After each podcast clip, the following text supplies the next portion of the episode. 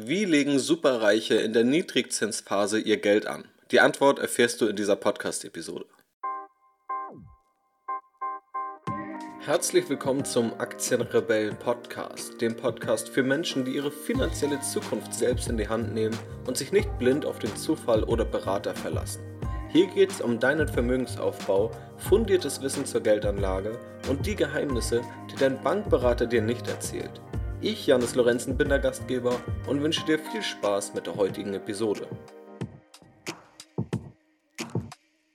Wir schauen uns jetzt also einmal an, wie Superreiche ihr Geld anlegen und dabei schauen wir uns an, welche Ziele diese verfolgen, wie diese ihr Vermögen aufteilen, das ist also die sogenannte Asset Allocation, welche Rolle passive Anlageinstrumente spielen, wie Aktieninvestments gestaltet werden, welche Renditeerwartungen die Superreichen haben, beziehungsweise die Vermögensverwalter der Superreichen und wie diese auch auf die aktuelle Geldpolitik reagieren. Das Ganze geht auf die Family Office Studie vom BFZ, also vom Bayerischen Finanzzentrum, zurück und bezieht sich auf das Jahr 2017 und trägt den Titel Anlage im Niedrigzinsumfeld. Was wurde dabei untersucht und vor allem wer wurde dabei untersucht? 72 Family Offices wurden in diese Analyse mit aufgenommen. Family Office sind Vermögensverwalter, die für bestimmte wohlhabende Familien das Geld anlegen und das Geld verwalten. Davon sind ca. 29% Single Family Office, die also nur eine einzige Familie betreuen. 71%, also der überwiegende Teil, betreuen mehrere Familien. Das verwaltete Vermögen liegt dabei bei mindestens 300 Millionen Euro, wobei nicht alle also ein Drittel, circa knapp ein Drittel, hat nicht angegeben, welches Vermögen diese verwalten, in erster Linie deshalb, um die Diskretion zu wahren. Aber alle, die es angegeben haben, lagen bei einem verwalteten Vermögen von über 300 Millionen Euro. 5,6 Prozent der untersuchten Family Offices verwalten über 3 Milliarden Euro. Das Ganze wurde aus dem deutschsprachigen Raum aufgenommen und dabei vor allem Deutschland und die Schweiz. Auch Österreich und Liechtenstein haben noch kleine Anteile, aber die untersuchten Family Offices stammen vor allem aus Deutschland und der Schweiz. Steigen wir also mal direkt ein. Was sind die Ziele der Geldanlage, die diese Family Offices verfolgen? Das größte Ziel war der Kapitalerhalt. Also die meisten sagten, das Ziel ist der Kapitalerhalt, das große Vermögen soll weitestgehend erhalten werden. Das zweitgrößte Ziel war eine absolute Rendite, dass also einfach eine möglichst hohe Rendite erreicht werden sollte. Das gaben 25% als oberstes Ziel an. Dann an zweiter Stelle haben wir den konstanten Cashflow. Also hier haben 14% gesagt, das Wichtigste ist, dass wir einen konstanten Cashflow haben, beispielsweise um ja, das Leben zu finanzieren. An vierter Stelle stand die Erreichung der Inflationsrate plus x Prozent. Also Hauptsache, das Vermögen ist nach Abzug der Inflation gesichert und darüber hinaus kann dann irgendeine Rendite erreicht werden. Und da ist es jetzt nicht so wichtig, welche Rendite das ist. Hauptsächlich ist dort wichtig, dass die Inflationsrate erreicht wird und 7% haben gesagt, die relative Rendite zur Benchmark ist das Wichtigste. Also, dass man beispielsweise, wenn man den DAX als Benchmark nimmt, dass man besser ist als der DAX oder eben ein anderer Aktienindex. Aber ganz klar, an erster Stelle steht der Kapitalerhalt und erst an zweiter Stelle die absolute Rendite. Die durchschnittliche Vermögensaufteilung ist relativ interessant. Hier sprechen wir also von der sogenannten Asset Allocation und auch über diese Asset Allocation solltest du dir bei dir Gedanken machen, wenn du selbst anlegst. Wie machen das nun diese Superreichen oder die Family Offices? Der Großteil des Geldes ist tatsächlich in Aktien investiert. Und das ist vielleicht für jemanden, der sich mit der Geldanlage beschäftigt, nicht weiter verwunderlich. Aber wenn wir uns mal anschauen, wie beispielsweise die Deutschen im Durchschnitt ihr Geld anlegen, dann haben wir vielleicht 14% der Deutschen, die überhaupt Geld an Aktien investiert haben und oft auch über indirekte Wege, vielleicht über Versicherungen oder irgendwelche Fonds, von denen sie gar nicht mehr wissen, dass sie diese haben. Und oft ist ja das Argument, Aktien sind viel zu riskant. Aber ganz spannend ist ja, dass das größte Ziel der Family Offices der Kapitalerhalt ist und dass sie mit diesem Ziel des Kapitalerhalts den größten Teil in Aktien investieren. Also wenn man sich dann genauer mit der Materie auseinandersetzt, wird man zu dem Schluss kommen, dass auch für Kapitalerhalt Aktien ein wesentliches Anlageinstrument sind. Und hier haben wir also eine ganz große Kluft zwischen dem, was die durchschnittlichen Menschen machen und dem, was dann hier die Superreichen machen. Natürlich haben die Superreichen auch mehr Geld und können natürlich auch besser in Aktien investieren. Nichtsdestotrotz, beispielsweise durch ETFs, Indexfonds, kann man schon ab 25 Euro im Monat auch in Aktien investieren was, denke ich mal, für die allermeisten Menschen realistisch sein sollte oder für jeden, der sich überhaupt erst einmal mit der Geldanlage auseinandersetzt.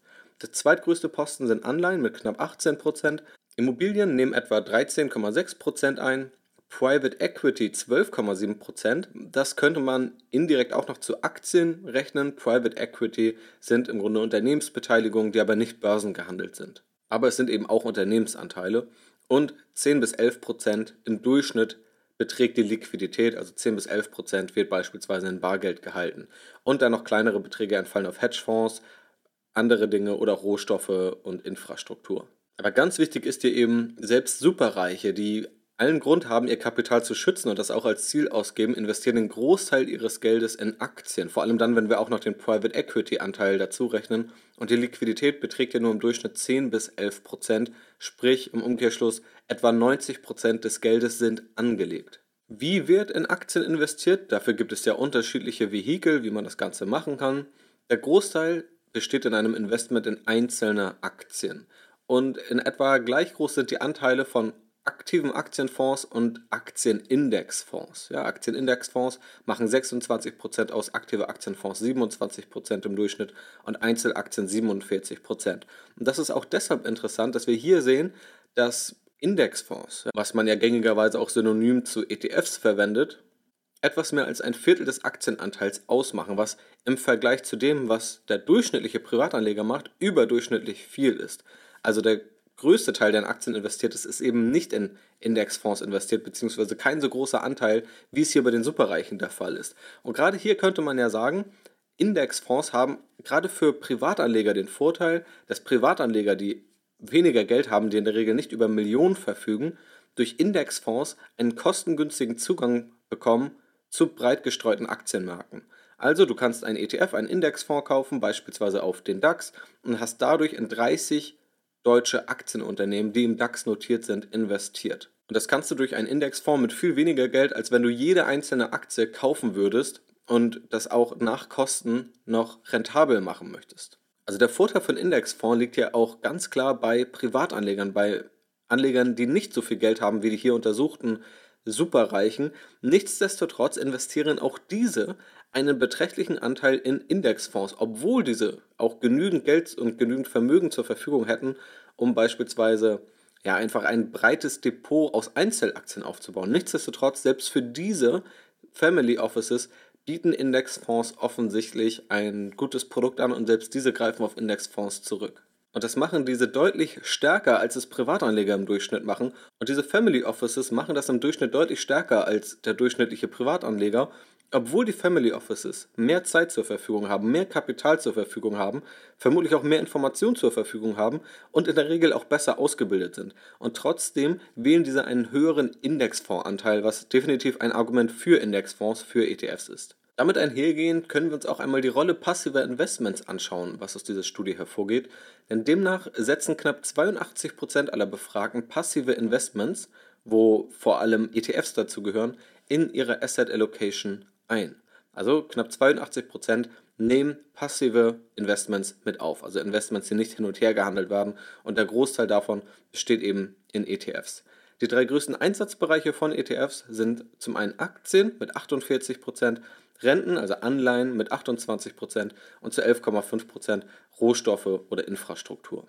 Also wenn ETFs eingesetzt werden, entfällt etwa die Hälfte des Einsatzes auf Aktien.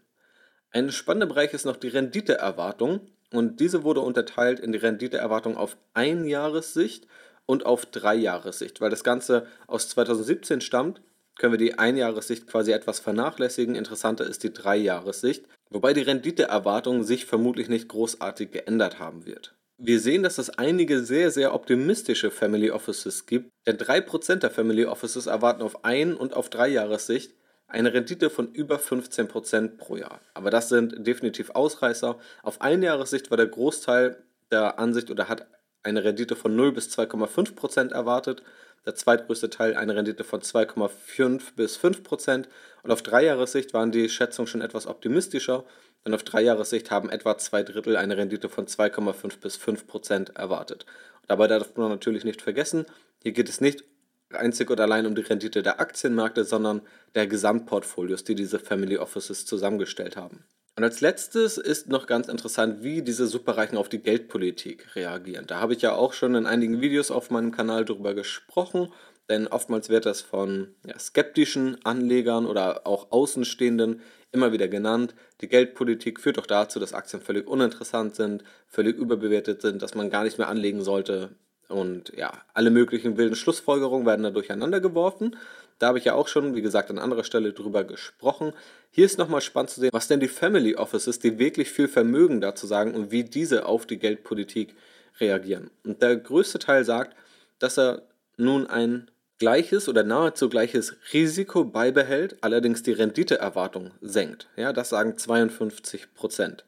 Der zweitgrößte Anteil sagt, dass er weiterhin versucht, einen Mittelweg zu fahren zwischen einem höheren Risiko und einer niedrigeren Rendite, das also aufgrund der Geldpolitik und der höheren Bewertung an den Aktienmärkten vor allem ein höheres Risiko auf sich genommen werden muss, also ein etwas höheres Risiko und trotzdem noch eine etwas niedrigere Rendite dabei herumkommt und 17% sagen, dass sie nun ein höheres Risiko auf sich nehmen, um die Renditeerwartung gleich oder in etwa gleich zu halten. Das sagen 17%.